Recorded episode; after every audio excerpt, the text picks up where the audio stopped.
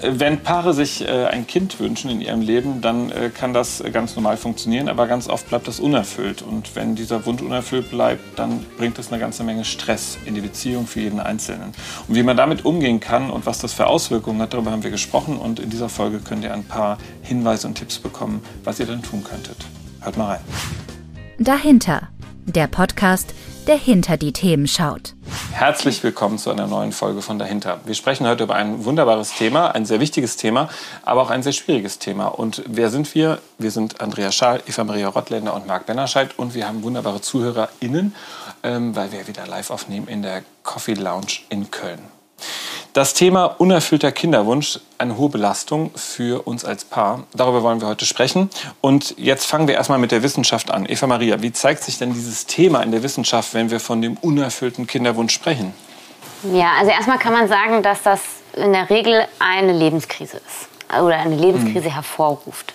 Und Lebens Lebenskrisen haben einen Aspekt, mehrere Faktoren Aspekte so an sich, die sie kennzeichnen, nämlich zum Beispiel, dass sie erstmal eine Belastung darstellen, dass sie Bewältigungsstrategien anticken, also sozusagen, man geht jetzt damit irgendwie um, und dass sie einen aber auch anfälliger machen. Man nennt das in der Wissenschaft vulnerabel. Das ist also, man ist sensibler, man ist anfälliger für, für andere Belastungen, die noch oben drauf kommen, sage ich jetzt mal. Ähm, und was dann sichtbar werden kann in so einer Phase, die ja in der Regel auch nicht jetzt vier Wochen oder zwei Monate, sondern häufig eine lange Zeit anhält, ist, dass wenn es vorher schon psychische mh, mm, Erkrankungen gab oder schon mal gegeben hat in der Vergangenheit, dann können die wieder quasi hervortreten. Also zum Beispiel die depressive Episode oder eine Angststörung, die vorher zwar vielleicht da war, mit der man gut umgehen konnte, die könnte jetzt wieder in den Vordergrund kommen. Mhm. Das haben Krisen immer so an sich, die machen einen anfälliger und alle Baustellen, die man in seinem Leben schon mal gehabt hat, können jetzt wieder zum Thema werden. Also auch eine, eine Alkoholsucht oder eine Essstörung, alles kann jetzt wieder, wird auf einmal wieder Thema, weil man so ein bisschen labiler wieder wird und instabiler. Genau, das wackelige System. Ne? Genau, und ähm, das kann ja dazu führen, dass es dieses ganze Thema auch, äh, ähm, wie soll ich das sagen, zuspitzt weil man ja häufig in der Kinderwunschbehandlung etwas tut, dass man dem Körper ja etwas zufügt, was ja Gefühle beeinflusst, nämlich Hormone häufig. Ja. Das heißt, der Körper wird mit Hormonen aber da, da sind wir dann schon in der Behandlung. Genau, ne? aber das, ja. das, das, vermischt sich ja mhm. häufig. Und das führt, kann die Situation dann noch weiter verstärken. Also dazu kommen wir gleich aber nochmal. Mhm. Ganz grundsätzlich kann man nochmal insgesamt sagen, dass das ein Thema ist, das in den letzten Jahren ein größeres Thema geworden ist aus verschiedenen Gründen. Einmal, weil es mehr Methoden gibt und mehr Techniken und die Medizin weiter ist. Ja. Ein zweiter Grund ist, dass Menschen heute auch in höheren Altern, also im höheren Alter, also über 35, sagt man, Kinder wollen. Ja, und die Medizin auch sagt, ja, das geht. Ne, so. Ähm, und dass ähm, auch die ähm, das Genmaterial sich verändert hat, beziehungsweise Zeugungsfähigkeit sich verändert hat durch Umwelteinflüsse. Ja, und es gibt also verschiedene Faktoren, die jetzt darauf einwirken, dass es generell ein Phänomen ist, was statistisch gesehen häufiger vorkommt. Ja. Ja. So, jetzt wissen wir, es ist eine Lebenskrise. Du hast mhm. gesagt, ne, wir sind anfälliger, das System mhm. ist wackeliger. Das heißt, mhm. die Leute, die einen, einen, Kinderwunsch haben, der unerfüllt bleibt, äh, landen dann auch bei einer Paartherapeutin ja. wie dir, Andrea. Ja. Und was, was erlebst du denn? Was, was, ja. was sind das für Menschen und was, was erzähl mal aus deiner Praxis? Ja, äh, gibt es unterschiedliche Gründe, warum Menschen kommen. Es gibt äh, einmal Menschen, die einfach eine Beratung haben wollen, weil sie im Prozess bereits sind und vielleicht gemeinsam überlegen wollen, äh, wollen wir Fremdsperma benutzen? Es klappt bei uns selber nicht oder es ist klar, dass das Spermium des Mannes nicht ausreicht, um eine Zeugung zu, hervorzurufen. Und die wollen eine Beratung haben. Äh, das ist das eine. Die kommen also mit ganz klar umrissenen, mhm. engen Gründen. Andere kommen, weil sie sagen, ähm, das haut uns ganz schön aus der Bahn, denn es ist eine Lebenskrise. Äh, und zwar keine kleine, es ist nicht wie so kurz mal den Job verlieren, mhm. sondern ein Kind haben oder nicht haben, das beeinträchtigt unsere nächsten 30, 40 Jahre. Wir werden dann keine Schulkinder haben, keine Enkelkinder haben, falls wir keine Kinder bekommen. Und das ist wirklich ein Lebensmodell, was da in Krise gerät. Mhm. Und Manche sagen, ich möchte, dass wir das miteinander besprechen, vielleicht auch, weil das Paar unterschiedlich damit umgeht. Ähm, Oft ist es so, dass einer äh, gerne darüber reden möchte, im Austausch sein möchte und der andere vielleicht sich mit dem Kopf in die Arbeit stürzt und das am liebsten ausblenden möchte. Es sind ganz unterschiedliche Gründe, warum die Leute in die Beratung kommen. Mhm. Es gibt natürlich auch Techniken und Maßnahmen, die ergriffen werden können, die in Deutschland vielleicht nicht erlaubt sind, die aber trotzdem möglich sind im europäischen Ausland oder in Amerika. Und auch darüber wollen Menschen reden und sich informieren, äh, was würde das mit meiner Psyche machen, wie gehen wir damit um. Und etwas kleiner umrissener im Paar selber ist dann oft ähm, unsere Sexualität, ist in Mitleidenschaft genommen, weil wir zu ganz bestimmten Zeiten Sex haben müssen und das beschränkt uns und bedrängt uns auch ein bisschen.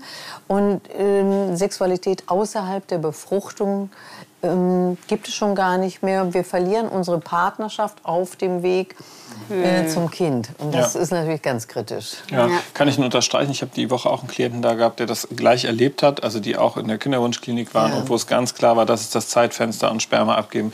Und er hat gesagt, ich habe gerade überhaupt keine Lust mehr. Ich, ich, empfinde keine Lust mehr. Es ist mir alles viel zu statisch, zu künstlich, mhm. äh, zu abstrakt. Mhm. Und äh, genau der hat das auch erlebt, ja. Ja. Lass uns mal ein bisschen weiter darüber reden, über dieses Thema unerfüllter Kinderwunsch. Also das ja. sind die Menschen, die zu dir kommen, Paare. Mhm. Sind es in der Regel Paare, die kommen oder sind es auch Einzelpersonen, die nur kommen?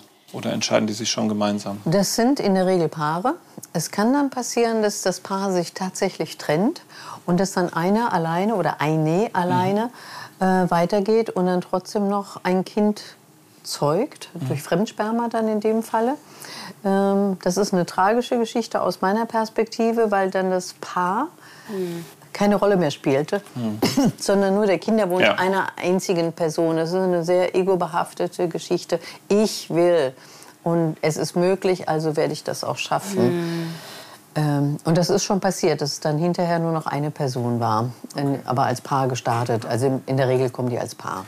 Wobei das ja, ich meine, du hast es ja auch gesagt, ne, das ist ja eine große Lebenskrise. Du hast eben gesagt, das ist schlimmer als so ein Jobverlust. Und wir wissen ja. schon alle, was ein Jobverlust ja. an Krise bedeuten ja. kann. Und wenn man das jetzt mal sich überlegt, dass es schlimmer ist, ähm, da steckt natürlich auch Wumms drin. Und natürlich gibt es gibt's ja immer, mm, also dass die Menschen sich dann trennen, das kann ja auch sozusagen auch eine gute Folge haben für das Paar. ne? Denn oft erleben wir es ja so, dass, dass Paare vielleicht auch denken, okay, wir ziehen noch mal um, wir bauen noch mal irgendwas oder, oder wir kriegen dann noch ein Kind, um die Beziehung ja. vielleicht zu retten. Ja. Also als das, Kind. Das steckt manchmal mhm. da drin. Also ich frage natürlich auch immer ein bisschen nach, äh, was steckt hinter dem Kinderwunsch. Mhm. Denn der mhm. Kinderwunsch äh, klingt erstmal sehr selbstverständlich. Genau. Natürlich wollen alle Paare Kinder haben. Ne?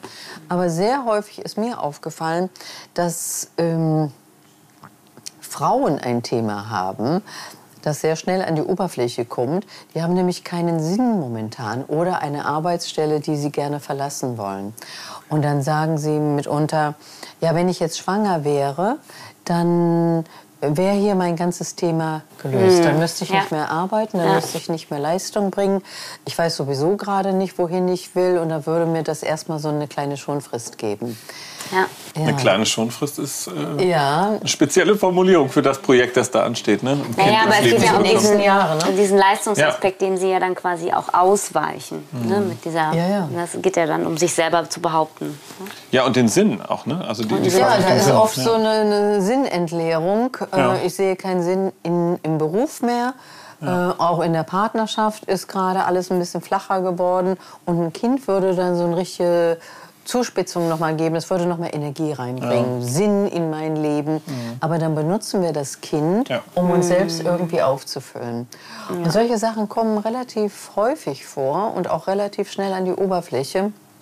Und eine Kinderwunschbehandlung ist ja nicht wirklich äh, in allen Fällen von Erfolg gekrönt. Also mhm. die, die Erfolgsquote in einer Kinderwunschbehandlung beträgt 33 Prozent. Also über 60 Prozent der Paare gehen ohne Kind letztendlich aus der Behandlung wieder raus. Mhm. Deshalb ist es ganz sinnvoll, sich diesen Themen, die vielleicht hinter einer Kinderwunschbehandlung hm. stehen, zuzuwenden. Ja, ich meine, Kinderwunsch kann ja immer ein Thema und, und, eine Rolle spielen in jeder Form der Beziehung. Ich bin ja als, ja. Äh, als homosexueller Mann mit, mit meinem Mann sozusagen auch an dem Punkt gewesen, mhm. dass ich mir sehr, sehr stark gewünscht habe, Kind, also Kinder ja. in meinem Leben zu haben, weil ich dachte, ich möchte diesen Abschnitt erleben, so mit einem Kind. Mhm. Und äh, wir waren da uns auch nicht einig, ne? also mhm. weil mein Partner auch gesagt hat, nee, aber für mich ist das Thema Kind erstmal ja. erstmal gar nicht so wichtig So, das heißt, es gibt ja auch immer eine Chance, noch mal über andere Wege nachzudenken als nur die Kinderwunschklinik. Da haben wir im Vorgespräch ja auch schon drüber gesprochen. Ähm, ich kenne diese Fleisch- und Blutdiskussion. Ich weiß noch, als wir uns entschieden haben zu sagen, wir können uns vorstellen, Kindern uns zu Hause zu geben, die nicht unsere leiblichen Kinder sind Ja. oder auch nicht aus unserem Sperma sozusagen gezeugt sind, ähm, gab es schon viele Menschen, die uns merkwürdig angeguckt haben. Ja. Und da kam schon so ein, so ein so schwang schon sowas mit wie, ja, aber das ist ja nicht dein Eigenfleisch und Blut. Ja, da steckt ich ganz schon viel so das Genmaterial dahinter. Ja. Ich will doch was von mir weitergeben. Genau. Äh, was bleibt denn von mir, Ja. wenn ich dann mal gehe und ich habe keine Kinder? Das ist, ja in der, das ist ja interessant, dass wir das in Deutschland ja auch ähm, sehr stark haben, diese biologische Ja? Elternschaft. Ja, ja. Es gibt in der, in der Pädagogik verschiedene Begriffe von Eltern. Es gibt biologische Eltern, es gibt psychologische Eltern, es gibt soziale Eltern.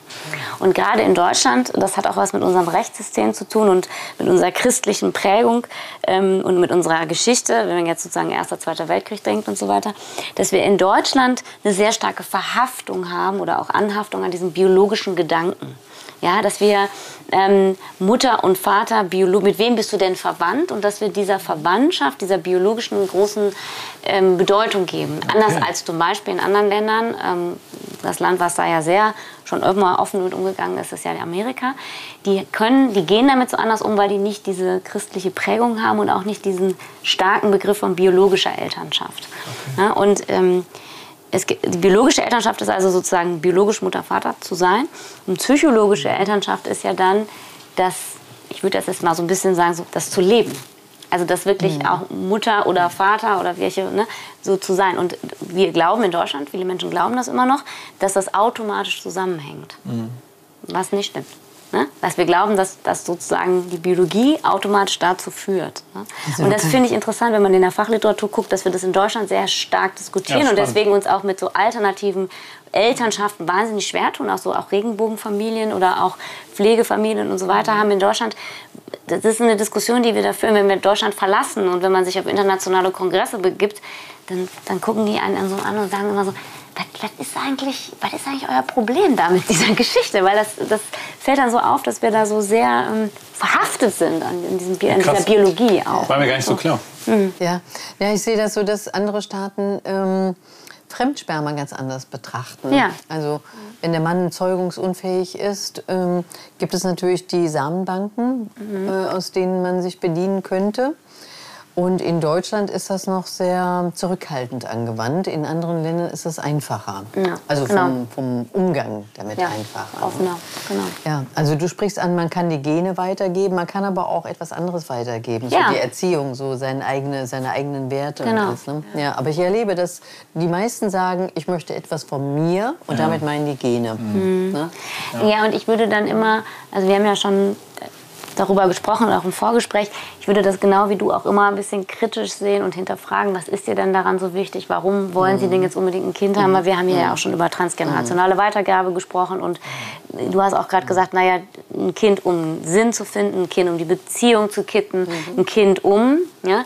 Also das finde ich auch immer kritisch und ich habe ja auch in der Vorbesprechung gesagt, ich finde dann auch kritisch, wenn man sich ja mit die, Forschungsergebnisse sieht über was ein Kind alles schon im Mutterleib erlebt und auch gerade die kurze Zeit danach und so Geburtstraumata und so weiter. Wenn man das alles so aufgenommen hat, dann kann man nicht mehr so ganz locker vom Hopper, Hocker da so sitzen und sagen, ja, Leihmutterschaft und dann ist das die Eizelle von der und dann ist das Genau, das Sperma so von einfach, dem ne? und das ist ja alles nur Biologie, weil es dann doch irgendwie nicht nur Biologie Ja. ist, sondern weil da auch was anderes mit drin steht. Aber ich glaube, es gibt halt einen wahnsinnigen Antrieb. Ne? Die Idee zu sagen, wir wollen Eltern werden. Ja. Und dann gibt es diesen klaren Plan, der muss ja funktionieren. Also wenn du Mhm. in einer heterosexuellen Ja. Beziehung lebst ne? und außerhalb der heterosexuellen Beziehung musst du dir tatsächlich andere Gedanken machen, wie Mhm. das funktionieren soll. Aber ich glaube, das ist ja erstmal so ein ganz natürlich wirklich, ja klar, wir werden Eltern. Klappt das nicht? Und dann Ja. fängst du an zu strugglen und dann wirst du immer unruhiger. Und ich glaube, du verlierst auch so den Blick dafür, zu sagen, äh, wo stecke ich denn? Was könntest du noch geben? Landest dann hoffentlich in einer Paarberatung. Und was ich jetzt mit euch gerne machen möchte, ich möchte ein paar Tipps mal mit euch besprechen äh, und, äh, und überlegen, was kann man diesen Menschen denn mitgeben, die in so einer Krise, in so einer Lebenskrise stecken und sagen, wir wollen, es klappt aber nicht. Ja, erstmal ist natürlich herauszufinden, warum klappt es nicht. Ne? Es gibt diese Untersuchungen. Ganz oft erfahre ich in der Praxis, wenn ich so frage, äh, an wem liegt es denn, dass keine äh, Zeugungsfähigkeit passiert, ähm, dann sagen die oft, nö, wir sind beide gesund. Es klappt einfach nicht. Wir sind beide gesund. Und das habe ich auch am eigenen Leibe festgestellt. Schon als junger Mensch, so Mitte 20, habe ich gedacht, oh, ich möchte auch ein Kind haben. Hatte auch einen Partner und es klappte einfach nicht. Mhm. Wir sind nicht schwanger geworden. Der Mann hat mittlerweile Kinder, ich habe äh, eine Tochter. Also das lag nicht an unseren Genen, aber irgendwas stimmte und passte nicht. Ne? Mhm. So, äh, das ist ja so bemerkenswert, dass oft gar kein medizinischer Grund da ist. Wenn ein medizinischer Grund da ist, gut, dann kann man sagen, okay, jetzt müssen wir überlegen, was können wir machen. Wenn das Sperma nicht gut ist, nehmen wir Fremdsperma. Wollen wir äh, eine Adoption machen oder Pflegekinder oder wenn die Frau mitunter schon zu alt ist oder sonstige Beeinträchtigungen hat, vielleicht keine, gute, keine guten Eizellqualitäten mehr hat, dann kann man in Deutschland leider nicht überlegen, kann man eine Einzelspende in Anspruch nehmen. So, aber für mich ist es so bemerkenswert, dass viele gar keine körperlichen Hinderungsgründe hätten. Und trotzdem gehen sie dann in Kinderwunschbehandlung. Die sagen dann, wir haben jetzt schon ein Jahr oder zwei Jahre versucht, wir sind nicht schwanger geworden, so jetzt machen wir das medizinisch. Und ich bin dann immer so ein bisschen ja, verwundert. Ja, denn es könnte ja sein, wenn beide Körper okay sind, dass es einen anderen Grund gibt, den man ja. vielleicht nicht kennt, aber trotzdem respektieren könnte. Ja. Und dann wäre es ja eine Idee zu sagen, wir unterbrechen das, ja. das mhm. Muster, was hier gerade läuft, mhm. und setzen mal die Kinderwunschbehandlung aus mhm. und gucken mal, was es für Themen gibt, die vielleicht auch dahinter stehen oder die mhm. auch noch gerade ein Thema sind. Das was heißt, also, man würde sich lösen. Aufgeht, ne? Man würde sich lösen und würde mal wirklich sagen, was ist eigentlich gerade ja. los, was passiert hier gerade, wie geht es uns damit, wo stehen wir. Mhm. Ne, wirklich nochmal so, einen, so, einen, so einen Schnitt zu machen und dann noch eine Neuverortung auch zu machen. Weil es nimmt Prozess. ja auch ganz schön, also es ist ja ein ganz schön stressiger Prozess, muss ja. man sagen. Ne? Erschöpfung spielt eine Rolle. Ja, genau. Ja, ja. Und also ich habe ja von den, also es hat ja auch diese Behandlungen, wenn man mhm. jetzt in der Behandlung ist, hat es ja auch Nebenwirkungen. Ja. Und äh, in den Beschreibungen findet man auch häufig die Dokumentation von Erschöpfungszuständen und auch von depressiven Episoden, die zum Teil auch mit der Hormonbehandlung zusammenhängen. Und da wird extrem, also auch in der Beratungsliteratur dann empfohlen, Hilfe holen und das ernst nehmen. Nicht ja. darüber hinweggehen. Nicht sagen, das muss man jetzt aushalten, das muss man jetzt ja. durchstehen, sondern nein, auch zu sagen, stopp. Wir gucken jetzt. Ja, das ist wahrscheinlich der schwierigste der, Teil. Ne? Der Stress fängt ja schon so im Umfeld an. Mhm. Also man Klappt. wird gefragt, mhm. äh, genau. na, wann kriegt ihr denn euer Kind? Oder die Eltern machen so Bemerkungen, wann denn die Enkelchen kommen. Also da ist ganz viel Druck von außen. Man will vielleicht selber gar kein Kind. Ne? Das, das kann auch noch dazu kommen. Da ist ja. so viel Druck und Erwartungshaltung ja. von außen. André, jetzt nochmal auf der Paarebene. Was, was könntest du den Paaren denn jetzt sagen, was sie tun könnten? Also wenn, äh, wenn Paare kommen und sagen, wir haben ähm, immer an bestimmten Tagen, an den Eisprungtagen natürlich Sex, aber ansonsten haben wir überhaupt keine Lust mehr auf Sex, dann gibt es so einen ganz einfachen Trick, der schon oft gut gewirkt hat und der ist, an allen anderen Tagen benutzt ihr ein Kondom. Wir wollen einfach mal Sexualität von Zeugung abtrennen. Mhm. Ja, also ansonsten vermischt sich das so und dann äh, ist immer der Gedanke da, oh, jetzt muss ein Kind draus werden und dann fragt man sich, lohnt es sich denn jetzt überhaupt Sex zu haben? Das ist ja nicht ein fruchtbarer Tag. Ne? Und, oh, Gott, das ist, so, und das ist Aber echt, oder? ja, aber erklär es mal mit dem Kondom, jetzt bin ich irgendwie raus. Ja, also wenn wir sagen so, äh, habt einfach mal Sex und Freude miteinander, ohne an Kinder zu denken. Okay ohne zu denken, ach, das ist doch jetzt verschenktes Sperma oh oder Gott, verschenkte äh, Situation, weil jetzt könnten wir gar nicht schwanger ja. werden. Ne? So. Ist halt alles ausgerechnet, ne? Ja, ist alles ausgerechnet und dann gibt es dann nur an diesen ein, zwei, drei Tagen Sexualität und das ist für den Mann so negativ behaftet in kürzester Zeit, dass überhaupt das Thema Sexualität eine negative Konnotation bekommt. Mhm. Und um das zu ver wir können es natürlich nicht ganz vermeiden. Also es ist schon sinnvoll, an den fruchtbaren Tagen Sexualität zu haben. So ist das. Aber dann sage ich dir, so dann macht einfach nur, macht nicht großes Vorspiel, macht einfach einen Zeugungsakt. Ja? Macht einfach den Zeugungsakt. Und an anderen Tagen macht ihr den Liebesakt. Ja? Okay. Mhm. Spannend. Und durch das Kondom hat das, hat das die Trennung. Also ist das da eine ist Sichtbarkeit. Ja, okay, deswegen. Ich habe ja, es geht jetzt, gerade mit dem Kondom auf einmal? Kind, okay. sondern es geht ja, ja, darum, dass wir beide Spaß miteinander ja. haben. Ja, und das ist halt sichtbar. Wunderbar. So, lass uns aber noch auf einen wichtigen Punkt ja, eingehen. Ja, ich finde noch einen ganz wichtigen Punkt, nämlich dieses mh, auch darüber nachzudenken, was passiert, wenn man kein Kind bekommt. Ja. Und da es gibt ja so viele andere Wege im Leben, wie man das Leben gestalten kann und wie man glücklich sein kann und dass das überhaupt denkbar wird, dass man darüber spricht. Mhm. Ähm, und das auch kritisch zu reflektieren, äh, würde ich auf jeden Fall empfehlen. Was wollen die anderen eigentlich? Warum mischen die sich eigentlich in mein Leben ein? Ist mir doch egal. Wenn, die, wenn meine Eltern Kinder Elke wollen, dann sollen sie sich die woanders besorgen. Also auch so ein bisschen dieses, naja doch, ich finde schon, diese Distanzierung von, ja, wenn alle in meinem Freundeskreis Kinder kriegen und mich bedrängen, ja, Entschuldigung, aber dann sage ich mal ganz klar, ist mein Leben. Ja. Also da finde ich auch schon. Ist, das ist aber nicht ganz so einfach. Ja, nee, das habe ich ja nicht gesagt, aber ich finde das schon wichtig als Abgrenzung, weil es ist nun mal mein Leben. Das aber ich schon. Ich würde die also Abgrenzung, äh, da muss ich dir widersprechen. Ich würde, also widersprechen. Ja, also ich kriege jetzt nicht ein Kind, weil jemand anders das will. Nein. Wenn jetzt meine Studierenden sagen, aber, oh, Frau Rottländer, Sie sollten jetzt aber mal ein Kind kriegen, würde ich denen sagen. Aber dann, dann, hast sorry, du, dann hast du ja auch keinen Kinderwunsch, der Nö. nicht erfüllt wird. Davon reden wir aber jetzt genau. gerade gar nicht. Wir reden ja davon, dass du einen Kinderwunsch hast ja. der nicht erfüllt wird. Aber du hast gerade gesagt, du hast aber gerade gesagt, es könnte auch sein, dass ich den gar nicht habe, sondern dass Druck von ja. außen auf mich kommt und ich vielleicht auch gar nicht mehr sicher weiß, ob ich den eigentlich noch habe. Das finde ich, weil ich finde manchmal dieser Druck kann ja auch über 20 Jahre so subtil sein, dass ich das ja. vielleicht gar nicht mehr weiß. Aber das haben wir ja sowieso gesellschaftlich. ich wollte, ich wollte nur ausweiten, dass die Stressfaktoren nicht nur in der psychischen Behandlung, also in der hormonellen Behandlung liegen oder in der verqueren Sexualität, die entsteht, sondern dass das Kreise Frage. Ja, zieht. Genau, Freundeskreis kriegen Kinder und die, so, der Druck die nimmt Großmutter, ja. die noch keine ist, ja. sagt aber, wann kommt denn ein Enkelchen? Ja. So, das alles setzt uns unter Druck. Aber ich gehe jetzt mal davon aus, dass ein Kinderwunsch besteht, ja. Ja, den, der nicht erfüllt wird. Und das bringt uns zu der Frage, wenn etwas nicht funktioniert, wie mhm. wollen wir damit umgehen? Das ist ja so ein ein Versagen, ein Handicap, was wir haben. Irgendwas klappt nicht. Und wir haben ja so ein bisschen die Vorstellung, es ist alles machbar. Es wird uns auch von außen suggeriert, mhm. auch von der Medizin wird uns das äh, suggeriert.